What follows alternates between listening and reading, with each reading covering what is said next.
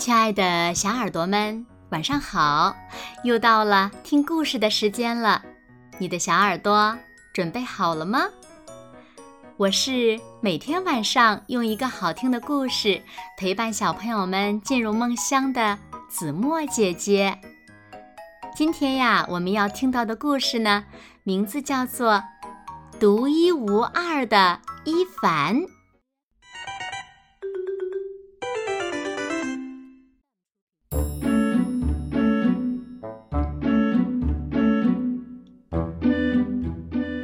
树成荫，一片宁静，在妈妈温柔的怀抱中，一只小星星的生活开始了。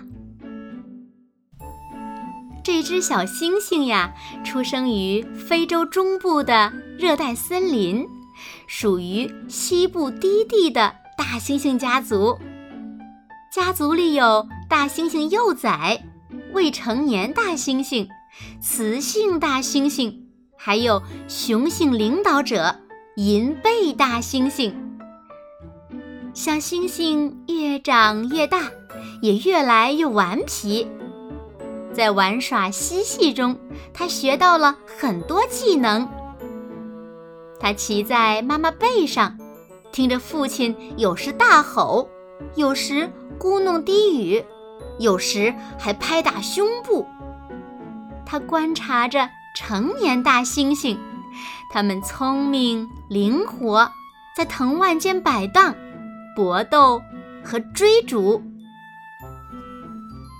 他对人类一无所知，等知道时，已经晚了。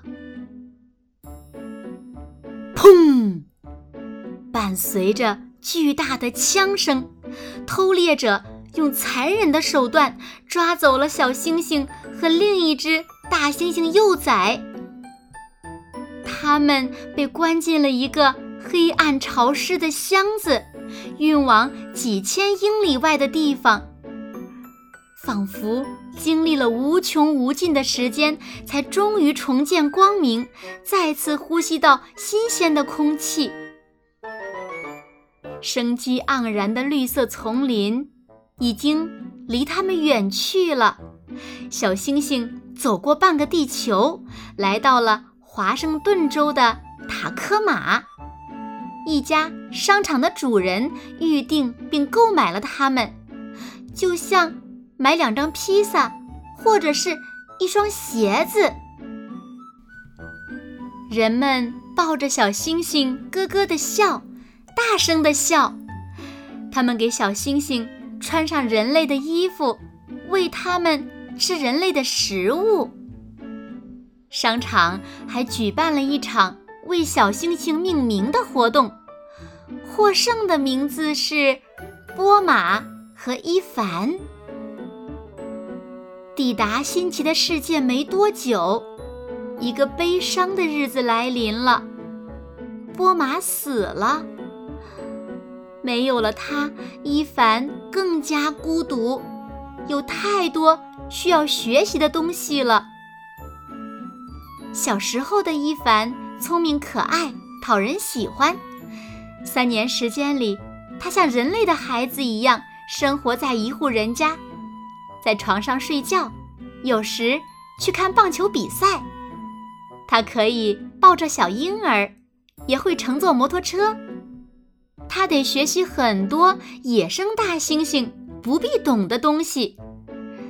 只有一件事情不需要学习，那就是吃东西。他吃的越多，就长得越快；越是长大，就越是无法住在人类家里，像人类一样生活。商场里的一个大笼子，成了伊凡的新家。他无事可做，有时伊凡看电视，有时他会玩一个老旧的轮胎，有时他用手指涂鸦，还用大拇指印在纸上签名。更多的时候，他观察那些观赏他的人。大约十三岁时，伊凡的皮毛开始闪烁光泽，尤其是银灰色的背毛。它已经成长为银背大猩猩了。如果在丛林里，已经可以去保护自己的家族了。但现在呢，他没有家人需要保护。一年又一年，人们开始对伊凡孤独的生活感到气愤，孩子和大人们为此写信、签署请愿书，并举行抗议。伊凡在笼子里度过了二十七年，没有任何大猩猩同伴。直到被送往另一段旅程，这一次是温柔的对待。亚特兰大动物园一个被墙围着的地方，并不是真正的丛林。好在微风里飘着丛林的声音和气味儿。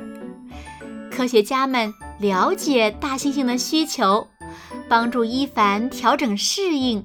慢慢的小心的，让他开始新生活。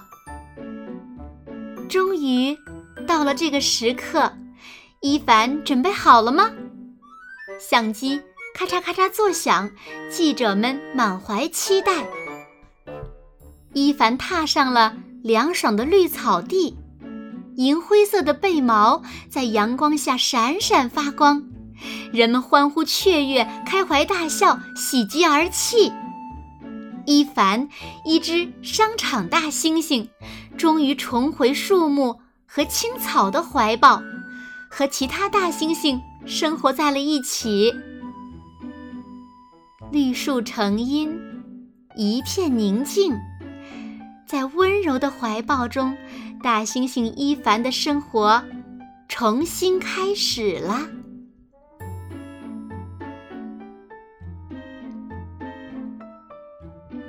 好了，亲爱的小耳朵们，今天的故事呀，子墨就为大家讲到这里了。